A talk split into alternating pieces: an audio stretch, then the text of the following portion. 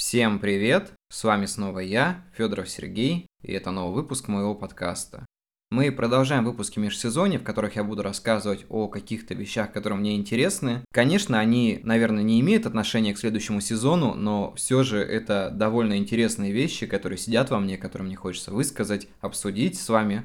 Вообще, мне кажется, что любой выпуск подкаста, он так или иначе взаимосвязан между собой, потому что имеет какую-то тонкую нить, которая переносится из выпуска в выпуск. То есть определенные переживания, мнения и так далее. И все это рано или поздно приводит к тому, что я прихожу к какому-то пониманию общему. Ну, может быть, и вы со мной. Перед тем, как начать, я попрошу вас подписаться на подкаст, поставить лайки. Донат будет в описании. Ну и я, как обычно, не буду тянуть. Давайте начнем по порядку. Тема сегодняшнего выпуска посвящается мифам о писательской жизни. Для тех, кто еще не сталкивался с этим явлением, мне хочется приоткрыть ширму и немножко рассказать о том, что происходит на самом деле. Может быть, кто-то разочаруется, может быть, кто вдохновится, но я не преследую сейчас ни одной из этих целей, а мне просто хочется поделиться и что-то рассказать. Выводы вы сделаете в итоге сами, поэтому давайте не будем тянуть и все-таки начнем. Давайте перейдем к первому пункту. Мне кажется, он самый важный, потому что он давно меня мучил, и я думал, на самом деле, так это или не так. Первое, это то, чтобы стать писателем, тебе нужно вдохновение. Это на самом деле неправда, потому что вдохновение это такая штука, которая приходит и уходит, и я уже об этом говорил в прошлых выпусках. Но на деле тебе просто нужно желание. Без желания у тебя ничего не получится. Вдохновение можно ждать годами, вдохновение можно искать везде. Но оно так или иначе либо наступает, либо не наступает. Поэтому ждать его, я думаю, что не стоит, а нужно просто писать. Мне кажется, что любое вдохновение приходит в процессе, когда ты пишешь, когда ты что-то делаешь, когда ты создаешь себе условия, при которых у тебя появляются новые мысли, желания, какие-то движения. Если просто думать о том, что тебя накроет в один момент, и ты сядешь и напишешь целую книгу, это неправда. Вдохновения не хватит на всю книгу. Вдохновения хватит, может быть, на пару глав, а дальше оно пропадет. И что же делать дальше после этого? Ждать, когда оно снова придет? Да нет, конечно просто садиться и писать. Мне кажется, самое клевое ощущение это когда ты пишешь и видишь, как у тебя предложения прекрасно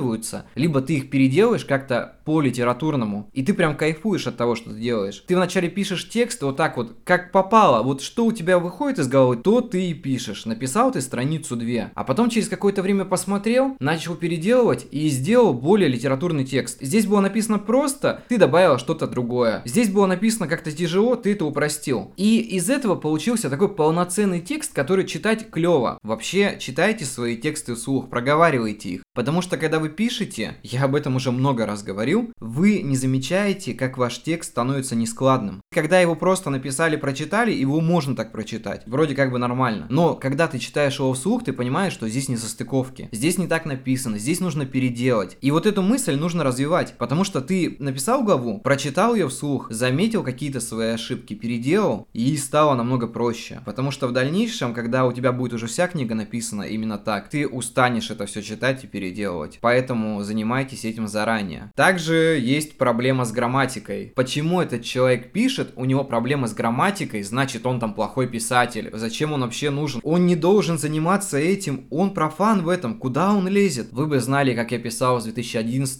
по 2016 год. Там прям просто темный лес. Я вот сейчас переделываю, хватаюсь за голову и думаю, блин, что ты делал, Сережа? Понимаете, каждому писателю нужен редактор, корректор, тот, кто будет видеть его ошибки, показывать на ошибки, и тогда он чему-то научится. Изначально, конечно, у многих бывают грамматические ошибки, немногие из нас прекрасно владеют русским языком, в том числе и я, Хотя, в принципе, сейчас есть какие-то успехи. Но при этом я не беру себя как профессионала в русском языке. Я совершаю ошибки. Я это признаю. Для меня это нормально. Потому что пока я признаю ошибки, мне есть чему учиться. Как только я возомню себя каким-то там гуру в русском языке, мне все начнут, извините за выражение, долбить мозг. О том, что ты же сказал, что ты это умеешь, но ты косячишь. Чем больше ты объявляешь себя важной фигурой, тем больше от тебя ответственности. Зачем, если можно работать над ошибками, и когда ты добьешься каких-то вершин, когда ты станешь каким-то профи в этом деле, ты сможешь спокойно уже говорить о том, что ты чему-то научился. Но пока что, наверное, проще просто оставаться в роли ученика, обучаться чему-то. Это важно. Это приобретение новых знаний, это развитие в конце концов.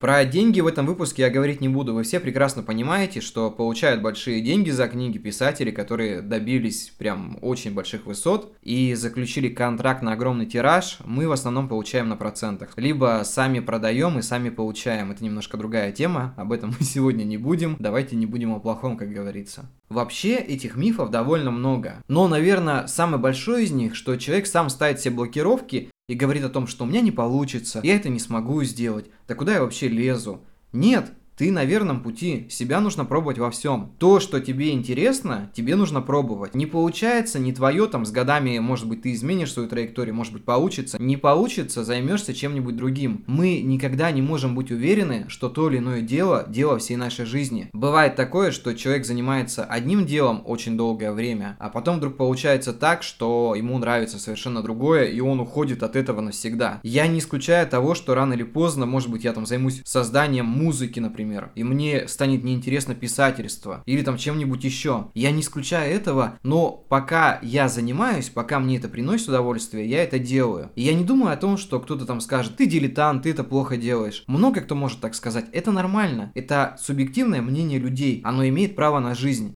На самом деле, самое главное это развивать свои идеи, делать что-то. Вот самое главное это делать. Если ты не будешь что-то делать, то у тебя не будет никакого прогресса, вокруг тебя ничего не будет двигаться, развиваться. И если ты даже там выкладываешь страницы ВКонтакте или где-то на прозе по одному рассказу в неделю, то это уже действие. Ты же это пишешь, ты же это делаешь. Если ты будешь находиться в собственном вакууме, то, естественно, у тебя не будет никакого прогресса, потому что ты закрылся от внешнего мира. Но когда ты будешь туда хотя бы время от времени что-то выдавать, что-то изменится И я уверен, что у вас все получится. Главное прикладывать к этому усилия, хоть какие-то малейшие. Тогда мир немножко выдвинется вам навстречу. А если даже не выдвинется, вы пойдете к нему навстречу. Так или иначе, что-то из этого выйдет. Поэтому не стоит отчаиваться, главное действовать. Перед тем, как закончить, я хочу сказать, что на моей странице в Телеграме проходит розыгрыш книги Сатори, трех экземпляров, который состоится 1 июля. Этот подкаст выйдет либо на выходных, либо в понедельник. Поэтому у вас есть 4 дня, чтобы зайти в мою группу поучаствовать. Я буду всем рад. Ну, я думаю, что на этом будем заканчивать заканчивать. Всем спасибо, до скорых встреч, увидимся и всем пока.